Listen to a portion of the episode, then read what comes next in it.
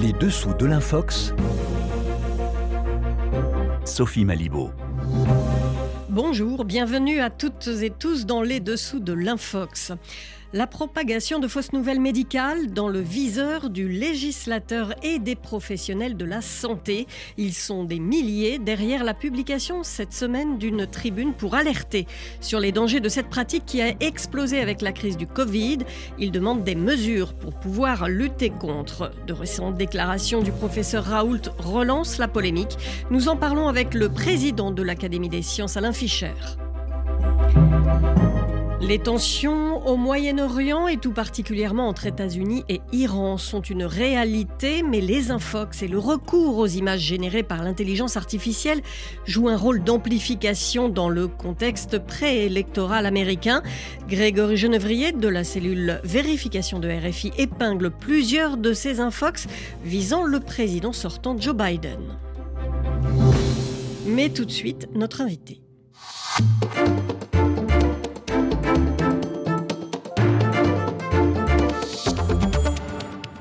Bonjour Alain Fischer. Bonjour. Alors vous êtes médecin, chercheur, professeur émérite au Collège de France. Vous présidez actuellement l'Académie des sciences et vous êtes aussi signataire d'une tribune cette semaine dans le magazine L'Express, une tribune intitulée Mettons fin à la propagation impunie de fausses nouvelles médicales. Vous signez ce texte aux côtés d'une trentaine de professionnels de la médecine, de hauts responsables de la santé. Alors j'en citais quelques-uns, président de la Société française de pharmacologie, Société française euh, du cancer, Académie nationale de médecine, président du Collège des généralistes, enseignants, association des urgentistes, syndicats médicaux et j'en passe. Pourquoi signer cette tribune maintenant précisément? On aurait pu l'avoir signée à un autre moment, mais euh, le sujet reste d'actualité. On l'entend à travers euh, la persistance d'affirmations venant de M. Raoult et de quelques autres sur le fait que malheureusement on soit mis en avant des informations inexactes souvent dans le domaine de la santé, parfois dans d'autres domaines. Donc le sujet est sur la table. Je crains qu'il le soit encore un moment, mais il est important d'en parler et surtout d'essayer de trouver des moyens euh, pour réduire euh, la dissémination de ces fausses nouvelles et leur impact sur la population. Alors on va aller tout de suite au cœur du sujet.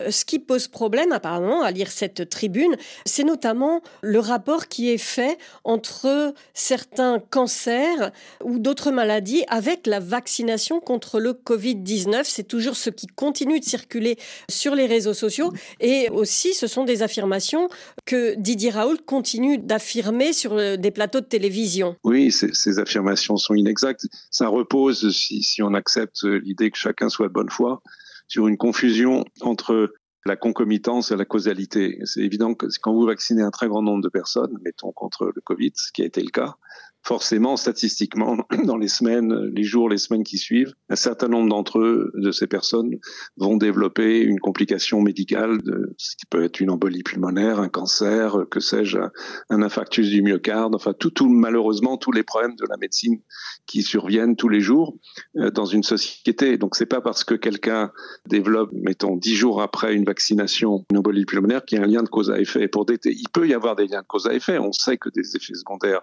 rares existent des vaccinations, ils sont extrêmement rares et ça peut se déterminer en faisant des analyses très fines par rapport au nombre de cas d'événements survenus en polypulmonaire, encore une fois, et voir si ça dépasse ce qu'on observe en régime euh, au long cours. Donc, euh, notamment en France, et, il y a des équivalents à l'échelle européenne et mondiale, l'Agence nationale de sécurité du médicament euh, veille à, cela. Donc, il n'y a pas ce type d'alerte n'existe pas, et donc ce sont des informations erronées, encore une fois, ou une mauvaise interprétation qui confond simultanéité, donc concomitance et causalité qui n'existe pas. En tous les cas, aux échelles de nombres qui sont évoquées. Donc, il faut s'élever fortement contre ces affirmations qui ne sont pas fondées sur des publications scientifiques et qui sèment le trouble dans la population.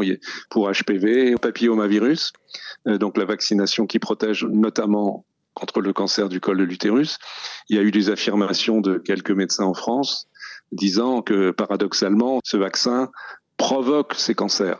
C'est complètement absurde, enfin ça n'a juste absolument aucun sens et c'est une confusion complète encore euh, d'analyse de données. C'est faux, c'est juste l'inverse. Les publications scientifiques euh, émanant de plusieurs pays, donc c'est pas une seule publication, démontrent que euh, si on vaccine les jeunes filles avant la puberté, disons entre 11 et 14 ans, comme cela est préconisé, eh bien on diminue le risque de cancer du col de l'utérus de plus de 90%.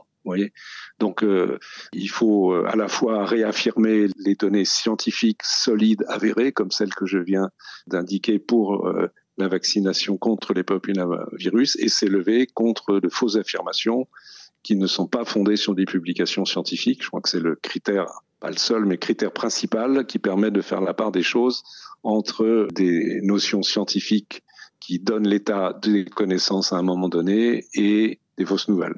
Alors Alain Fischer, l'affaire prend un tour euh, différent quand on sait que quelqu'un comme le rappeur Booba relaye aussi ces fausses informations. À ce moment-là, lui, il a plus de 6 millions d'abonnés. Est-ce que c'est ça aussi qui, pour vous, sonne l'alarme? Ça pose problème. Enfin, Monsieur Booba et d'autres l'ont fait dans le passé. D'une manière générale, c'est certain que les, les réseaux sociaux et ceux qui les utilisent, alors peuvent l'utiliser à bon escient pour diffuser de bonnes informations, mais aussi, et c'est très facile, malheureusement, diffuser des informations erronées et donc des fake news. C'est une chambre d'écho qui a un impact évidemment très fort. Donc c'est une raison de plus euh, de s'alarmer effectivement contre les dangers de diffusion de fausses nouvelles avec des relais de personnes diverses qui par ailleurs n'ont strictement aucune compétence dans ce domaine.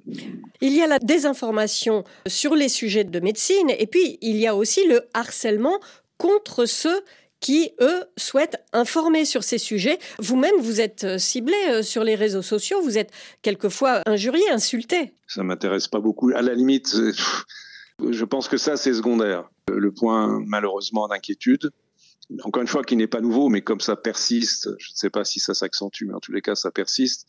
C'est ça qu'il faut essayer de combattre par tous les moyens possibles, c'est la diffusion des fausses nouvelles. C'est le fait qu'un certain nombre de personnes, qui pour, des raisons diverses, euh, de défiance, parfois qui peut s'expliquer, hein, mais de, de, défiance à l'égard des autorités politiques, de défiance à l'égard des autorités scientifiques, à l'égard des autorités médicales, n'acceptent que des informations d'autre nature avec des biais de ensuite de confirmation de petits groupes qui évoluent de la même façon et ces gens n'entendent que ce type de discours. C'est contre ça qu'il faut lutter. Il y a une législation sur les dérives sectaires euh, qui est en cours de révision à l'Assemblée. C'est mentionné dans la tribune euh, au magazine L'Express. C'est un moyen de lutte, à votre avis, qui peut apporter quelque chose? Sans doute. Je pense que euh, dans certains cas, on voit bien que ce type de désinformations proviennent de groupes sectaires. Donc je pense que l'on peut essayer d'utiliser ce cadre législatif, même si c'est évidemment tout n'est pas du domaine de la loi, mais tout ce qui peut aider à réduire la diffusion et la réception de ces fausses nouvelles doit être mis en œuvre. Alors, il y a par exemple un célèbre crudivoriste qui a été déjà condamné parce que, en fait, euh, au lieu de soigner le cancer par euh, la voie médicale habituelle, euh, conseillait simplement de se soigner en mangeant uniquement des aliments crus. Là, le droit pénal déjà permet d'agir. Pourquoi faut-il plus que la loi actuelle?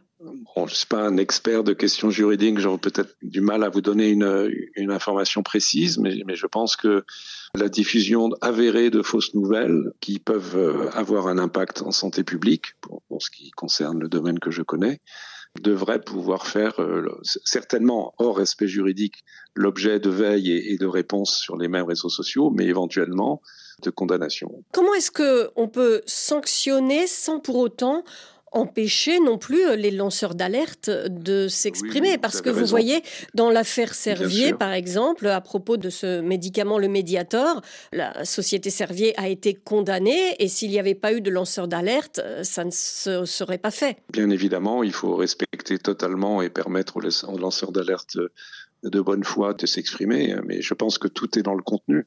Si quelqu'un euh, prétend, je reprends l'exemple que j'évoquais tout à l'heure, que la vaccination contre papillomavirus déclenche les cancers du col de l'utérus alors que c'est juste l'inverse. C'est assez facile de montrer que c'est totalement faux et qu'on n'est pas dans un lancement d'alerte ou quelque chose de cet ordre. Je pense que le contenu peut permettre de faire la part des choses, mais vous avez raison qu'il faut respecter d'une manière générale la liberté d'expression euh, tant qu'elle n'est pas inductrice danger pour la population et en même temps euh, essayer d'œuvrer pour euh, limiter les conséquences délétères de la diffusion de nouvelles qui n'ont rien à voir avec la réalité et donc qui ne sont donc pas des nouvelles. Alain Fischer, je rappelle que vous êtes donc le président de l'Académie des sciences.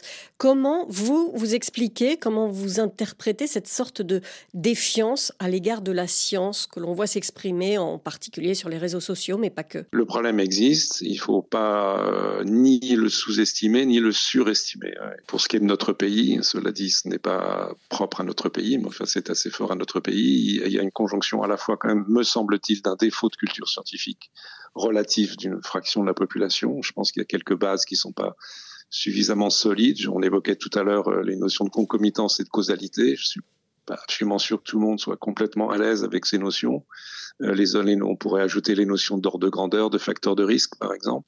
Comprendre une démarche scientifique. Je pense qu'il y a un rôle important à essayer de développer euh, une meilleure culture scientifique. Ça, ça passe d'abord par l'école, même dès le primaire.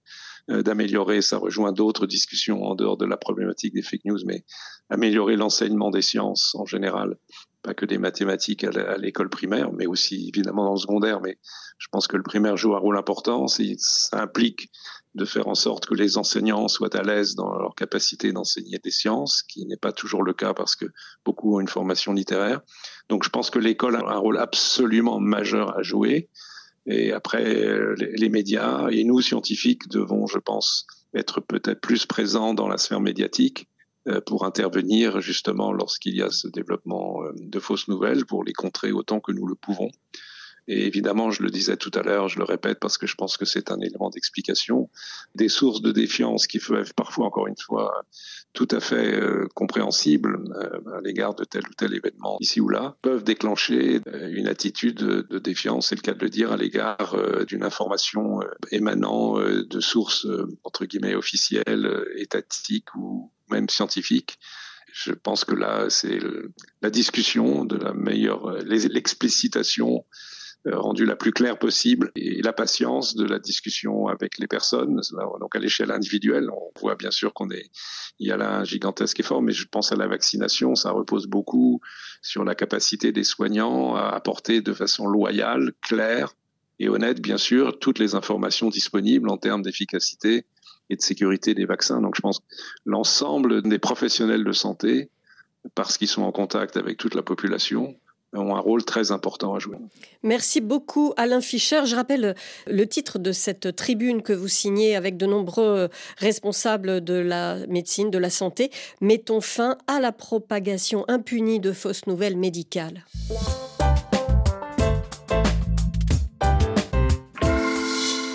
Alors on revient à présent en quelques mots sur cette polémique relancée dernièrement sur le vaccin anti-Covid à ARN messager.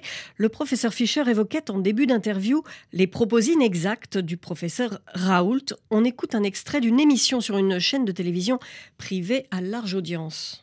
Est-ce qu'il y a des risques plus importants avec ce vaccin ah Covidé Et est-ce qu'il y a des risques Vous avez parlé de lymphome? L'information la plus importante, c'est quand même qu'on nous a mis quelque chose dans le corps qui peut être très dangereux. On, vous a mis de l'ADN. ce que j'entends de ce que vous dites. Je n'ai évidemment pas d'avis. On, hein. vous a mis de l'ADN dans toutes vos cellules, c'est une chose. Hmm. Et la deuxième chose qu'on a découvert très récemment, c'est un papier qui est sorti dans la nature le 6 décembre, c'est que le bidouillage que l'on a fait sur cette base pour que l'ARN dure plus longtemps, a entraîné que la protéine, un certain nombre de protéines qui sont faites à partir de cet ARN ne sont pas la spike, mais des protéines inconnues qui se baladent dans le corps et dont on sait mais pas. Mais vous m'avez pas répondu, lymphome. Il y a un lien ah, direct ah oui, oui, le lymphome, c'est les, cellules cancéreuses qui se développent le plus rapidement, c'est les cellules qui se multiplient. Bon, donc il y a des cancers rapides qui se développent, selon vous, je le précise, selon vous, à cause de, euh, du vaccin Covid. En tout cas, c'est le mécanisme que l'on connaît de développement des lymphomes,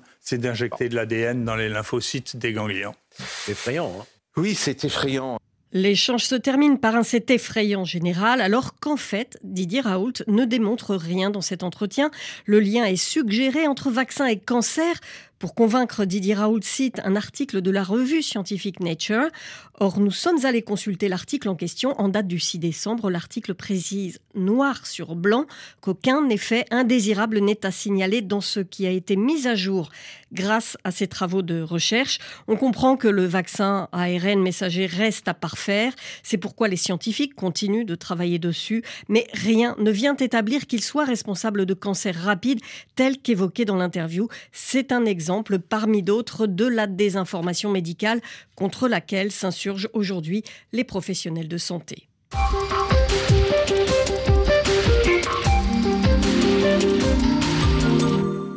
La désinformation dans un contexte de tension géopolitique, qui plus est en année électorale aux États-Unis, où tout devient sujet d'instrumentalisation politique. On y vient avec euh, Grégory Genevrier. Bonsoir. Bonsoir. Alors on le sait, au Moyen-Orient, la tension reste vive entre les États-Unis et l'Iran, notamment. Ce mercredi, un destroyer américain a abattu trois drones iraniens et un missile balistique dans le golfe d'Aden. Sur les réseaux sociaux, cette situation suscite beaucoup de désinformation. Et la cible numéro un de ces infox, c'est le président américain, Grégory. Oui, Joe Biden a-t-il appelé à la mobilisation générale pour envoyer des Américains se battre en Ukraine et en Iran. Voilà ce qu'affirment à tort plusieurs internautes ces derniers jours. Pour preuve, il s'appuie sur une déclaration filmée du président américain. La vidéo dure 44 secondes. On croit y entendre Joe Biden invoquer le Selective Service Act, une mesure spéciale destinée à grossir les rangs de l'armée américaine en cas d'urgence nationale. Sauf qu'en réalité, Joe Biden n'a pas prononcé ces mots. Eh bien non, il n'a pas annoncé la conscription. Cette vidéo est un deepfake, une fabrication numérique. Plusieurs éléments permettent de s'en rendre compte. À l'image, le mouvement des lèvres et les expressions faciales de Joe Biden ne sont pas raccords avec ce qu'il dit. Côté son, sa voix est plutôt bien faite, mais l'enregistrement est de très mauvaise qualité. Une recherche par image inversée permet enfin de retrouver le discours original qui a servi à la manipulation. Un discours sur la réduction des coûts de l'insuline diffusé sur la chaîne YouTube de la Maison Blanche en décembre 2021.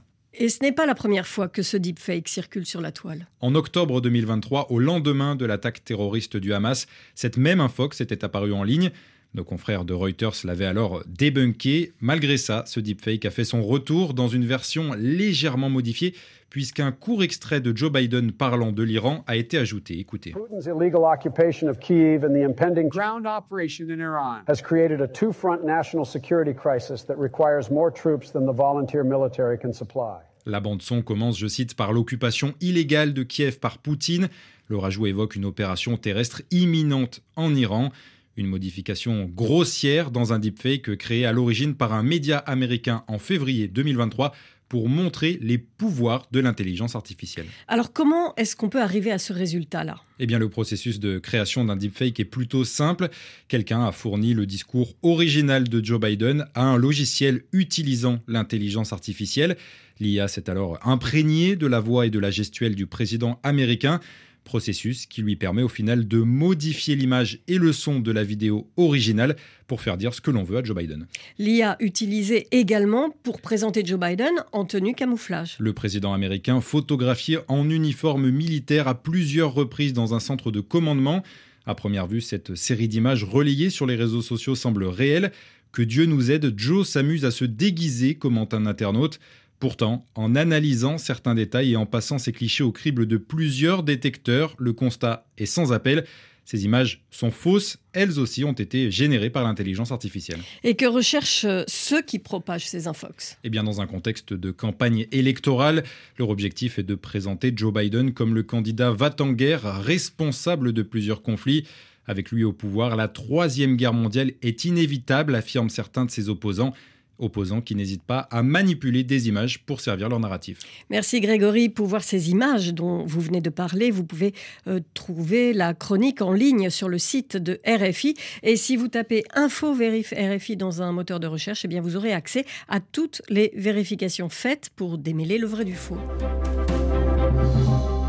Cette émission se termine. Merci à vous de l'avoir suivi. Merci à nos invités et chroniqueurs ainsi qu'à Hélène Avril à la réalisation.